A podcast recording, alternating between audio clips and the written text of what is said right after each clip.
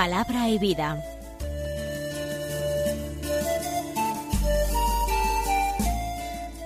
Con el padre Manuel Horta, desde Sevilla.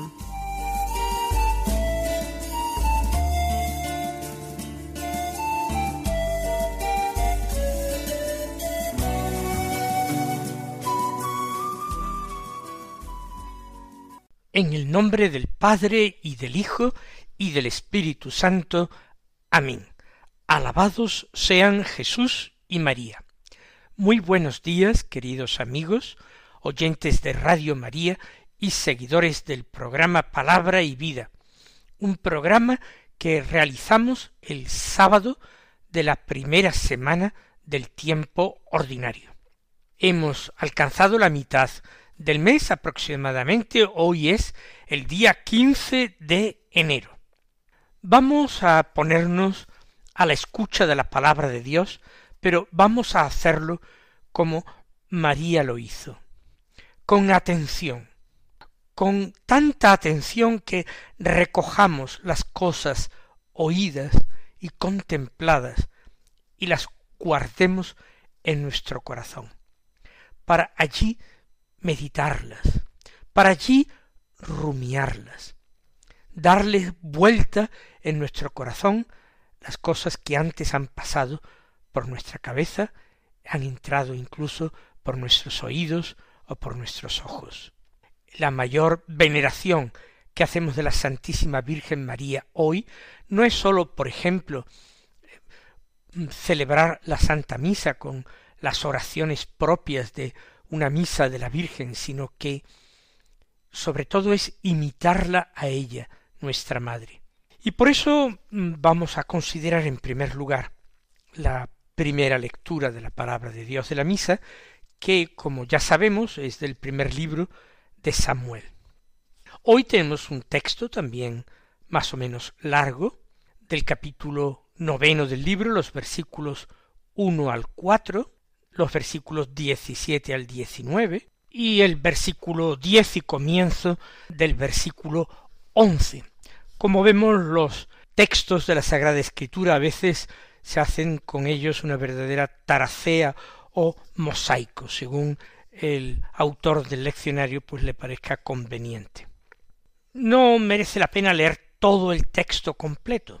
Narra cómo personaje que pertenece a la tribu de Benjamín, de nombre Quis, de quien se dice su genealogía, era un hombre rico, un hombre acomodado, y tenía un hijo llamado Saúl, un muchacho que era fuerte, de un aspecto muy bueno, alto.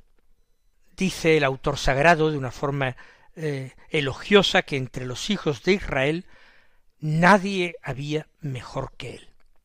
Eh, el más fuerte, el más apuesto, y dice que de hombros para arriba sobrepasaba a todo el pueblo.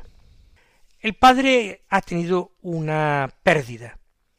Un grupo de asnas, de borricas, se ha extraviado. Y entonces le pide a su hijo que, acompañado por un criado, salga a la búsqueda de aquellas borricas y él pues atraviesa la montaña de Efraín, recorre eh, distintas comarcas y territorios buscando a las borricas sin hallarlas. Y llegan a las inmediaciones donde vive Samuel. Y Samuel ve a Saúl de lejos y el Señor le advierte a Samuel de que ese muchacho es el que él ha elegido para gobernar a su pueblo como rey, siguiendo esa petición que le habían hecho a Samuel las personas del pueblo. Sin embargo, eh, Samuel va a ir hacia Saúl para cumplir con él su cometido, ponerle al corriente y ungirlo como rey de Israel, pero Saúl va también al encuentro de Samuel, que tiene fama de vidente, que es considerado vidente, pensando que quizás él pueda ayudarle a encontrar las asnas de su padre, las asnas que se han extraviado, que el vidente podrá tener luces para decirle ah, han ido por allá o por acá. se encuentran, es el primero Saúl que toma la iniciativa y le pregunta si sabe dónde vive el vidente, y Samuel dice yo soy ese vidente.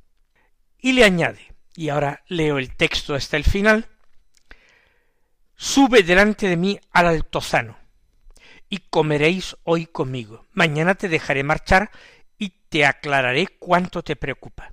Tomó entonces Samuel el frasco del óleo, lo derramó sobre su cabeza y le besó diciendo El Señor te unge como jefe sobre su heredad. Tú regirás al pueblo del Señor y lo librarás de la mano de los enemigos que los rodean. Esto que dice Samuel es exacto. Nosotros conocemos ya la historia sagrada y sabemos que Saúl terminó siendo rechazado por Dios. Esto no quiere decir que la elección no hubiera sido realmente de Dios. No quiere decir que hubiera una elección fallida de parte de Dios. Sino lo único que quiere decir es que la respuesta del hombre es una respuesta que tiene que proceder de su libertad, también de su generosidad, de su entrega, del papel que el Señor juega realmente en su vida, de su humildad personal y de su obediencia a los mandatos del Señor.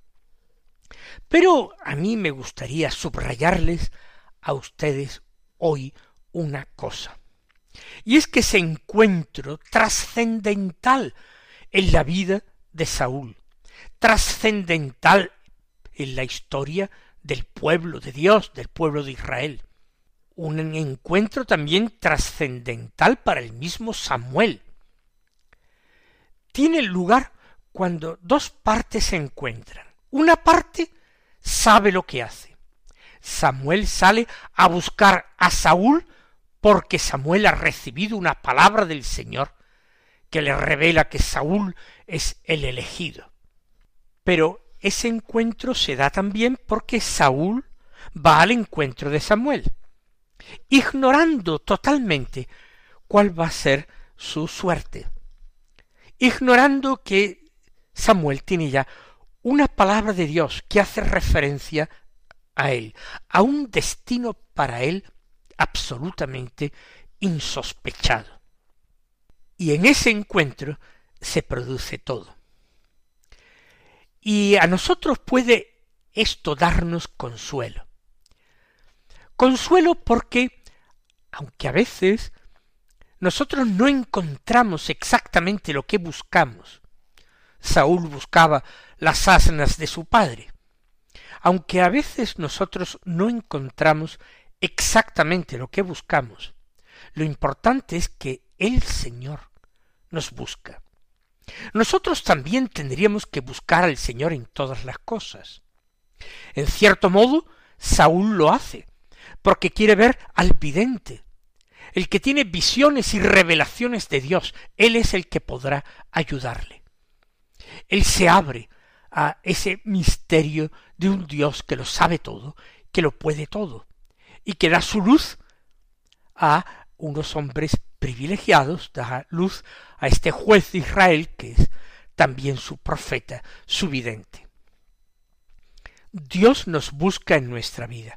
Quizás a veces podemos experimentar cierta amargura al pensar que hemos desperdiciado años de nuestra vida, que esos años han pasado siendo bastante estériles, o incluso años en que hemos tomado muy malas decisiones, años en que no solamente no hemos encontrado al Señor, sino años en que parece que nos hemos alejado todavía más del Señor. Sólo nos movían nuestros intereses personales, nuestros egoísmos, quizás lo puramente material y temporal, quizás la única ambición espiritual que experimentábamos era el tratar de sentirnos bien. Y no, la cima de la vida espiritual no es sentirse bien. La cima de la vida espiritual es buscar, encontrar y poner en práctica la voluntad de Dios sobre cada uno de nosotros. Dios que sale a nuestro propio encuentro, y en cosas bien sencillas, y en caminos quizás bastante equivocados que seguíamos. Y Dios corrige nuestra búsqueda, y Dios nos abre nuevos horizontes, y Dios nos da su gracia para que nuestro corazón aliente una esperanza nueva, una ilusión viva y nueva. Esto es lo que el Señor hace por nosotros. Y con frecuencia no nos damos cuenta. Pero tenemos que buscar ocasiones concretas. ¿Y qué mejor el momento de meditar la palabra de Dios? Ocasiones, digo, de dar gracias y de bendecir al Señor. ¿Por qué? Porque es bueno, porque es eterna su misericordia. Y esas palabras es la misma escritura quien las pone en nuestros labios. Hemos de alabar y de bendecir al Señor, porque Él nos ama, porque somos inmensamente amados, incluso aunque nuestro amor sea exiguo o un amor muy tibio por el Señor. A pesar de todo, el Señor no ha cesado de pensar en nosotros desde la eternidad. Mucho antes incluso de llamarnos a la vida. Ya el Señor nos pensó, forjó planes de amor para nosotros y decidió que nos buscaría apasionadamente y que tejería los hilos de la historia. ¿Para qué? para encontrarme. Porque el Señor sabe poner toda la historia de los hombres a su servicio, así como la naturaleza creada a su servicio para encontrarme. Porque Dios es ese que se revela en las palabras de Jesús en el Evangelio, en esa parábola de la oveja perdida, que para su dueño o por lo menos para su pastor, es importantísima y es capaz de abandonar las otras ovejas de su rebaño con tal de salir a buscar a la perdida. Y eso quiere decir que Dios, que planifica muy bien todo, sin embargo, no actúa a partir de cálculos interesados, sino que lo suyo más propio es el amor paternal, el amor de amistad, el amor generoso, el amor de donación, un amor que es apasionado y fiel.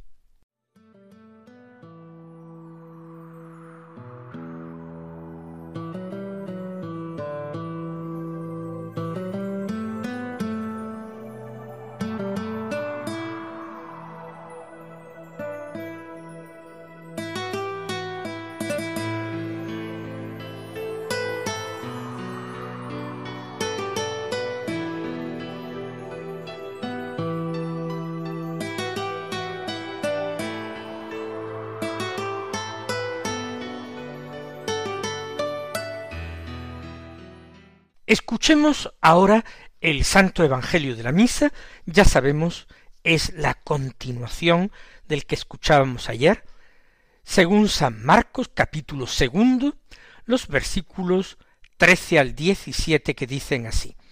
En aquel tiempo Jesús salió de nuevo a la orilla del mar, toda la gente acudía a él y les enseñaba. Al pasar vio a Leví el de Alfeo, sentado al mostrador de los impuestos, y le dice Sígueme. Se levantó y lo siguió. Sucedió que mientras estaba él sentado a la mesa en casa de Leví, muchos publicanos y pecadores se sentaban con Jesús, y sus discípulos, pues eran ya muchos los que los seguían. Los escribas y los fariseos, al ver que comía con pecadores y publicanos, decían a sus discípulos, porque come con publicanos y pecadores. Jesús lo oyó y les dijo, no necesitan médico los sanos, sino los enfermos. No he venido a llamar a los justos, sino a pecadores. Tenemos a Jesús ¿Cómo lo va presentando San Marcos? San Marcos presenta a Jesús como un verdadero fenómeno de masas que aglutina multitudes a su alrededor, y eso casi desde el comienzo de su vida pública. Jesús es alguien que hace milagros, Jesús es alguien que habla de Dios de una manera nueva, totalmente nueva, comentan de él que habla con autoridad, así lo dice este Evangelio de San Marcos en el capítulo primero, habla con autoridad.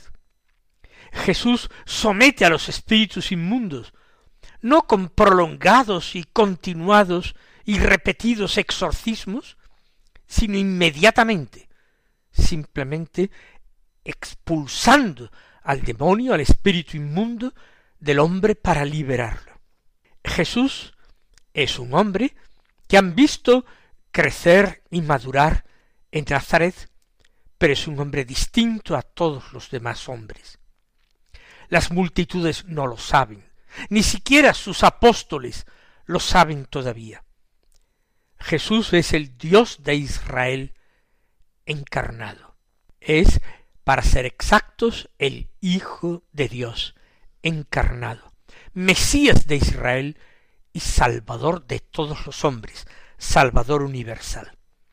Y la gente acude a él, quizás algunos por curiosidad, otros por necesidad, otros verdaderamente llamados por Dios a su seguimiento, hombres y mujeres hambrientos y sedientos de Dios, de escuchar su palabra, que siguen sin saberlo es el, al que es el verdadero pastor de sus almas, al que de una manera casi invisible los va llamando por su nombre y los va sacando afuera para conducirlos a pastos abundantes. La gente acudía y él enseñaba. Y así como el evangelista San Juan, y esto lo escuchábamos en los días del tiempo litúrgico de la Navidad, a orillas más bien del Jordán, empezó a llamar a sus primeros discípulos, y llamó ya a Andrés, y luego Andrés, y Juan, y Pedro, y Santiago, imaginamos, y Felipe, y Bartolomé, el Señor sigue llamando. Vio aquí, en Cafarnaún, donde se encontraba, a Leví, el de Alfeo, sentado al mostrador de los impuestos. Era publicano. Hete aquí una sorpresa. No podían imaginarse los primeros llamados por Jesús que iban a tener como compañero a un publicano, alguien al que seguramente nunca habrían encontrado en la sinagoga porque generalmente se les negaba el paso. Que Jesús se fije en ese hombre tan distinto de los pescadores que había reunido en torno a sí desde el comienzo, que le dijera la misma palabra que le dijo a Felipe hacía algún tiempo, sígueme, que la respuesta de Mateo el publicano, que aquí es llamado Leví, el hijo de Alfeo, que su respuesta fuera la misma, igual de generosa que la de Felipe. Felipe era un hombre sencillo, ingenuo, espontáneo, pero ¿acaso se podría sospechar de un publicano que tuviera esas cualidades? Le vi, al igual que Felipe, no pronunció una sola palabra, simplemente se puso de pie y se fue detrás de Jesús. Estaría sentado al mostrador de los impuestos, pero no se dice que lo recogiera, simplemente que se puso de pie y lo siguió al momento. ¿Acaso cabe otra respuesta a las llamadas del Señor? Cuando nosotros entendemos que es el Señor el que quiere algo, el que nos llama a un seguimiento, a una entrega, a un desprendimiento, cuando es el Señor el que nos llama a una virtud, a un gesto de amor, ¿acaso cabe otra respuesta que la entrega total de nuestras personas. No cabe otra. Y ese es el ejemplo que nos dejó Leví el de Alfeo, es decir, el apóstol y evangelista San Mateo, el ejemplo que nos dejó el apóstol San Felipe y tantos y tantos otros hombres y mujeres a lo largo de la historia. Se levantó y lo siguió. Y lo que queda atrás no importa. ¿Y qué va a pasar con ese mostrador lleno de libros de anotaciones acerca de quién ha pagado y quién no el impuesto? Y lleno quizás de montones de monedas con el publicum pagado ese impuesto general, allí queda todo eso. Pero este seguimiento no es un seguimiento eh, totalmente espontáneo e ingenuo. Le vi con toda certeza ha oído hablar antes de Jesús. Quizás lo ha visto, pero desde lejos, quizás por curiosidad lo ha escuchado. Que lo viera era muy sencillo si el Señor pasaba temporadas en Cafarnaún. Y esa era un poco pues un, uno de sus centros de operaciones en Galilea. Pudo haberlo escuchado porque el Señor predicaba en las calles y plazas de Cafarnaún, también a la orilla del mar. Pero le vi, seguramente, porque no lo especifica el Evangelio, pidió permiso al Señor para despedirse de los suyos. Y él organiza un banquete en su casa. Quienes acuden sus amigos. Se llena el banquete de publicanos, colegas suyos, que están tan asombrados como los mismos apóstoles de Jesús de que el Señor se haya fijado en su compañero. ¿Acaso ellos no están malditos de Dios? apartados de la sinagoga, cómo es que este hombre con fama de santo, que incluso muchos dicen que es el Mesías y otros dicen que es uno de los antiguos profetas que ha vuelto a la vida, cómo es que él se fija en un publicano y lo llama a su seguimiento. Ellos se sienten extrañados, sorprendidos, pero también emocionados y orgullosos. También Dios se fija en ellos. También Dios los ama.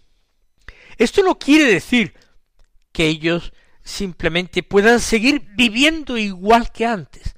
Quien se ha sentado con Jesús a la mesa, como un día otro publicano se sintió llamado a alojarlo en su casa, Zaqueo, inmediatamente tiene que cambiar, tiene que convertirse.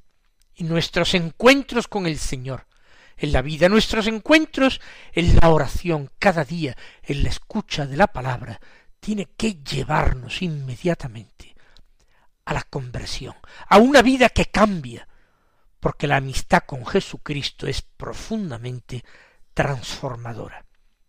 Que no desperdiciemos la gracia que se nos otorga en estos encuentros y que seamos cada vez más del Señor. Él os bendiga y hasta mañana si Dios quiere.